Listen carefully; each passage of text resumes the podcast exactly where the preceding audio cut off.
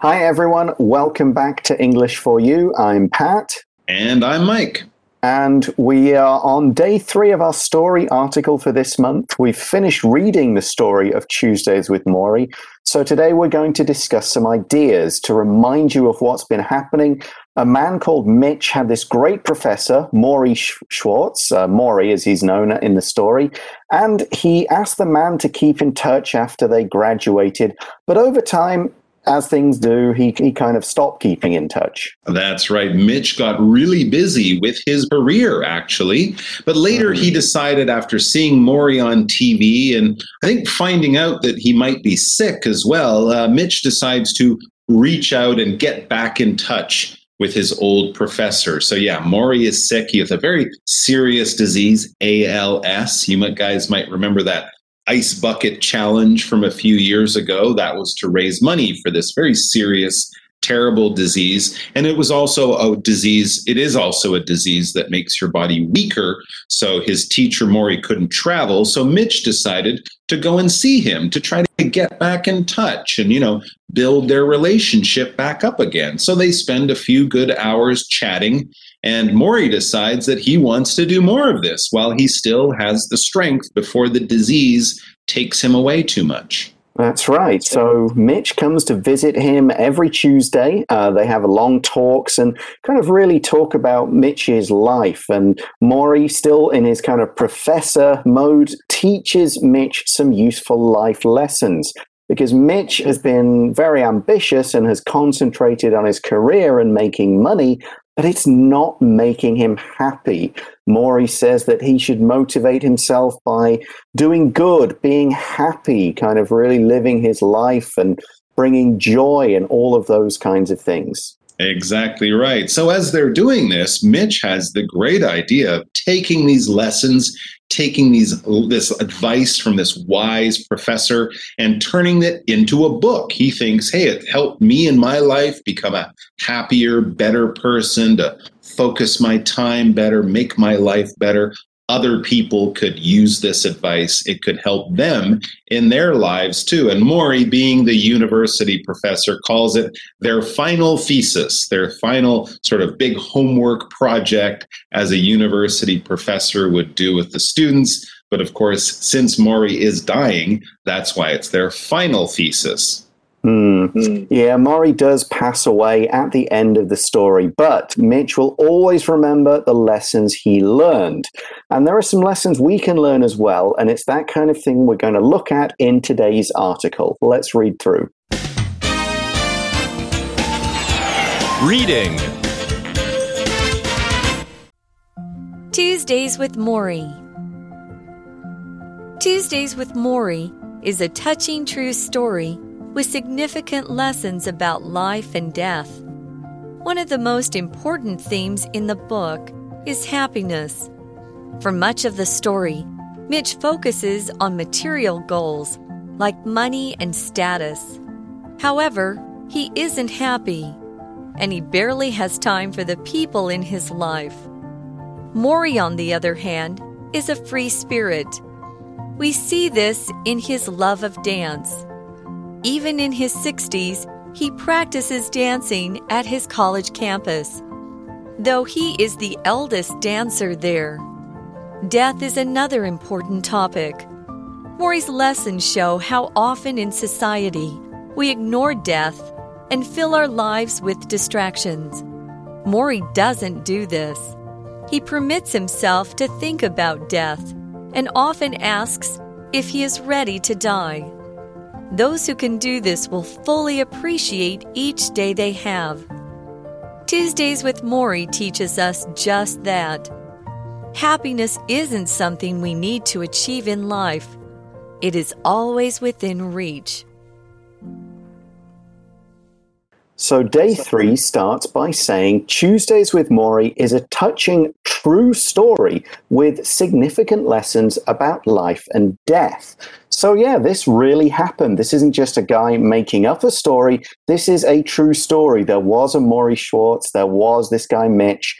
Um, maybe he added or take away a few things from the book just to make it more readable, but it really happened. All these events are true, and they teach us some significant lessons. The word significant means important. It's something that you should pay attention to, you should note, you should think about if you have the time, because it's not something you should just forget about and move on. It's something that you could learn from, benefit from, or at least remember because it's maybe an important, a significant moment in history. An example sentence would be The museum is filled with many significant works of art. If they're significant, that, that means they're important to a culture. They say something about the times when they were made, about the artist techniques, the lives of the artists, and the lives of the people at that time. Maybe they changed the way people thought about art. Because of that, they are significant.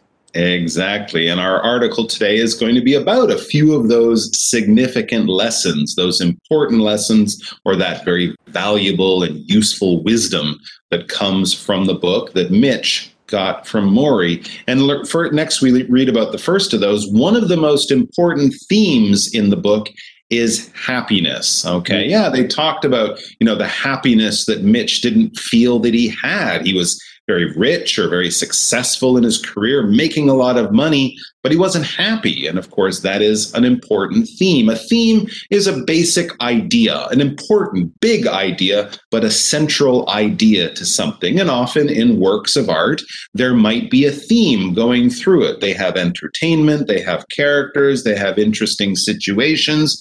But, you know, at the end of the, the movie, this is sort of like the lesson or the advice you might get from the movie. Happiness is important. Lying and being selfish is going to do bad things in your life, right? And we can explore this theme or explain this theme in many different ways, but it's basically the general idea behind something uh, like a work of art or a piece of advice or something. So it's all about happiness, and we see for much of the story, Mitch focuses on material goals like money and status. So material as a noun just means the things that stuff is made of, wood and cotton and so on. And a material goal would relate to physical things. It relates to kind of things that you could have, you know, money, a big house, a fast car. These are material things. Whereas the opposite would be, you know, happiness, love, hope, you know, those things that are more to do with the spirit, with emotions, and with your brain, rather than just, I've got a lot of stuff that makes me happy. So, for example, Sylvia spends all her money shopping and is only focused on her material comforts. That means she just wants to feel good, to have nice things, to, and she thinks that these possessions make her happy having these nice things rather than her relationships, her personal stuff with people. Has she achieved what she wants to achieve with her life? That she's not so bothered about that. She just wants stuff, really. And that's connected to the idea of status. That's right. So she might have a comfortable life and she might look successful, but how is she on the inside? How happy is she really? How much love does she really have in her life? Well, we don't know, but all of those fancy things she has might give her status. And what is status? It's basically your position in an organization. When we talk about status in life or status, we can pronounce it in both ways. That's fine. We kind of talk about, you know, what society thinks or what other people around you, strangers, might think when they look at you or when they hear your name or hear about your job. If you're a doctor, that might give you higher status. If you travel first class all the time and stay at the best hotels, you might feel that that gives you a higher status than other people. And other people might look at you as being a higher status person. When we talk about VIPs, those are higher status people. They get special treatment and get the best things in life. And of course, in most countries, the president or the king or the queen, they would probably be the highest status in that society, the highest position in that society. But as we mentioned, and as Mitch and Morrie talk about, being rich, being successful, having a lot of material goods and high status, it doesn't always mean you're a happy person. Exactly. As the article says in the next sentence, however, he isn't happy. Mitch isn't happy, and he barely has time for the people in his life. Barely means only a small amount. You know, it's very close to not at all. Okay. It's not that he has zero time, but he doesn't have much time at all. He sees people maybe an hour or less a week. He doesn't see his family at night. He doesn't see his friends at the weekend. So we can use barely as well, like this. I woke up late, so I have barely enough time to get to school before the bell rings. There's only just enough. I can't waste a minute or I'll be late. I've just about got enough time if I hurry. So there you go. Mitch feels that his life might look successful on the outside, but he isn't that happy. He works all the time. He last saw his mother or brothers, sister, his friends like a year ago at Christmas, and he only got to go for one day or something like that. So, a lot of these things in his life he feels are missing. But back in the article, we read that his professor, Morrie, is quite different from Mitch in this way at the time. Morrie, on the other hand, is a free spirit. Yeah. So, when we say something on the other hand, we're basically showing you these are the opposites, these are totally different, and we're using these different differences to kind of make a message or to give you a message to demonstrate something. So Mitch was busy, successful, yes, but he can barely see people. He doesn't have a lot of friendship, um, and he's always working. Mitch, on the other hand,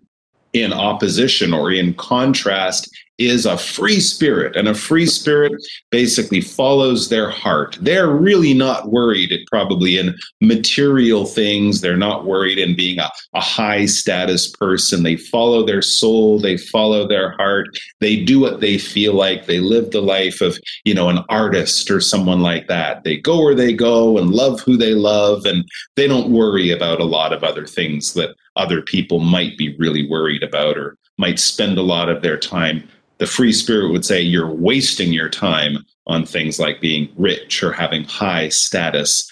And it says, uh, we see this in his love of dance. Mm, Morrie's love Morrie. of dance. Yeah, of course. Morrie, the old professor, mm-hmm. loves to dance. Yeah, that's right. He is a free spirit. Yeah. he, the article explains a bit more about this and says even in his 60s, he practices dancing at his college campus though he is the eldest dancer there. Eldest, Good of course, means yeah. Eldest, of course, means oldest. Um, so yeah, he's he's an old guy, and even before his ALS, he didn't move around, and I think even with it, he still tries to move around. He still wants to do kind of free dancing, enjoying movement, being around people, just letting his body do what it does. He's not trying to be the best dancer. He's just trying to have fun, be with people, be sociable, you know, get active, all of those good things a free spirit enjoys. And this takes place on the college campus. The campus is the grounds, the whole area of uh, a school or a hospital or something like that. It's all the buildings, all the fields, everything inside their kind of border, their boundary, beyond their gate, and all of their stuff. For example, we could say the science building is the newest addition to my college campus. Yeah, you might have just all these big buildings, parks, sports fields, swimming pools. That's all on the campus. It's all part of this university owned area. So there you go. He dances as well as being a university professor. If he was an artist or a dancer, you might not be too surprised. But if he's a doctor, a professor, but he also loves to hip hop dance or mm. something, you might go, really? That is kind of a free spirit. So there you go. Living a life of freedom and happiness is an important theme. Now we move on to another important theme from the book death. Death is another important topic. Yeah, well, it is an important topic, and it isn't something that people talk about very often. In fact, sometimes they avoid talking about it, but it is a fact of life everyone will have to face it at some point or another. Yep, either for themselves or for people they know. So we kind of expand on what Mike just said in the next sentence of the article. Morrie's lessons show how often in society we ignore death and fill our lives with distractions. So yeah, we we as people we don't like to think about death. We ignore it. We try to pretend that it'll it'll never come or it's still a long way away. So to make sure we don't think about it because thinking about it makes us question, well, what's the point in doing anything? I'm going to die one day and they'll be gone. So why it's bother? Scary and sad too. Yeah, we don't want to think about that, and so we fill our lives with distractions. To fill something with something else basically means to try and put as much or as many of something in there as possible. To fill our lives basically means to fill our time. Any spare time we get, we try and do something with it instead of sitting back and thinking you know, I'm gonna, you know, I'll, I'll not be here forever. You know, how does that affect me? What do I think about that? We go, oh, I'm gonna watch a movie. I'm gonna do something. I'm gonna read this, think about this, do this, play this game, and it will take me away from thinking about the meaning of life and death because it's a distraction. Exactly. And we often do like to have distractions when we have to face uncomfortable, difficult, scary, sad things in our life, don't we? Well, Morrie, he wouldn't agree that that's a good thing to do. And it's certainly not what he did in his life. As we get back mm. to the article, we read Morrie doesn't do this. He doesn't fill his life with distractions. He doesn't kind of run away or hide or try to not pay attention to things that are scary or sad. He doesn't do this. Um, and then we read, he permits himself to think about death and often asks if he is ready to die. Okay, so, you know, he is a little bit braver and a little bit more comfortable and maybe a little bit wiser to kind of think about death. Okay, I am going to die. What's that going to mean? What's that going to be like? What will that mean for the people around me? What do I want to do to get ready for that or make sure I do before that happens and things like that. So these are not distractions. This is facing on facing the problem head on. And here's a, a an important question he asks himself if he is ready to die. You know, if I was going to die tomorrow, would I be okay with that? Or would I think, no, I have so many things to do in my life? But obviously, these are not distractions. He is permitting himself to do and to think about these, you know, scary and sad things. When you permit this verb basically means you allow, you give permission, you let something happen. You could say no, you could not allow it um, through an action or by saying no or something like that, but you're saying yes, or it's happening and you're not going to do anything to stop it. You're just going to stand there and say, okay, go ahead. For example, my parents won't permit me to go to the rock concert this weekend. Can I go, mom, dad? No, you can't go. And then you say, but if I was going to die tomorrow, I would really want to go. And then maybe they'll say yes. Right. And it's important to be able to think about death and, and th- that kind of thing because it gives you, uh, we call it perspective, the idea to think kind of larger thoughts and not just concentrate on what's in front of us. As we see in the next sentence of the article, those who can do this, those who can think about death and think about whether their time is, is coming and they're ready, will fully appreciate each day they have. You might go, Well, I've only got this many days, weeks, years. I'm going to really enjoy every day and not waste it doing things I don't want to do. I'm not going to like put something off till tomorrow. You know, I'm going to maybe make my relationships as good as I can and I will appreciate everything. If you appreciate something, uh, you are grateful for it. To use a word from yesterday's article, you are thankful for it. You look at its good effects, its good points, and you see how it has helped you in your life rather than saying, ah, it's not good enough. If you have a friend, you should appreciate that friend and all the good things that they do for you, that kind of thing.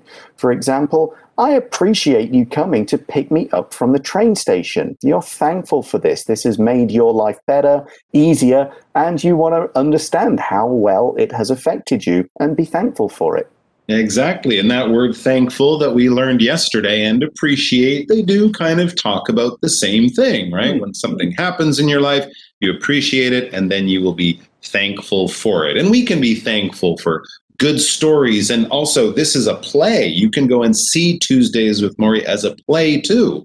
And I think a lot of people should. It's a good thing to see at different times in your life. There's a lot of good wisdom in it. As it says next, Tuesdays with Morrie teaches us just that appreciating all the time we're alive, appreciating the people around us, appreciating also in this way, we're talking about sort of understanding and accepting that we are all going to die at some point. So it's important to think about those things, not to fill our lives with distractions and, you know, maybe to spend more time doing the things we love with the people we love, stuff like that. Yep, and that really concludes in our final sentence. We say that happiness isn't something we need to achieve in life, it is always within reach. So, what this means is happiness isn't like a goal. It's not something we should have to work for. We do this and this and this and get this and get this, and then we're happy. No, that's not the right idea. Happiness is always within reach. If something is within reach, you can get it. It's possible to have this thing, to obtain this thing. And what this sentence is saying is it's easy to be happy. Look at the people around you, look at the things you already have in your life. Don't push yourself thinking, I'll only be happy if I get this. You can be happy with all the things and the people that are around you, the things that are within reach. Exactly. So don't spend a lot of time thinking, as Pat just said, I will only be happy if dot dot dot. Spend more time thinking, I am happy because dot dot dot, something like that. Mm-hmm. And with that lesson, we've come to the end of our article. So let's go to today's For You Chat question. For You Chat. So today's question is a, a pretty big one. Some pe- people sometimes say that death is a part of life. What do you think about this saying? Well, yeah, death is a part of life. It's kind of the end of life, I think, mm. pretty much exactly. Um, but yes, I think it is a part of life. It is something people need to think about, spend some time, you know, uh, giving some good thought to, maybe adjusting their life, making decisions or changes in their life. Um, based on the fact that yes, we will all die at some point, and so we have to kind of think about how to prepare for that, how to get ready for that, how to be happy with that as a fact. Um, but the other thing, of course, is that death isn't the only part of life. You have a mm-hmm. lot of living to do, a lot of experiences to have, a lot of relationships and joy and love to bring in your life before that happens. So, you know, it's, I think, a question of making the best of your time because your time is limited. Yeah, yeah, I would say it's it's something you should not be scared of um, but just you know something to accept that it'll it will happen, and not just to you, but to unfortunately people around you. Um, so you kind of have to. I think that happens as you get older. Um, as you get older and people in your life or you've known aren't there anymore, it's you sort of learn to be at peace with it in many of the circumstances as best you can. It's not always easy, um, but it's it's it is part of life. There's no denying that.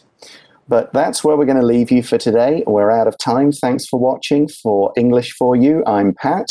I'm Mike. And we'll talk to you again soon. Bye bye. Take care.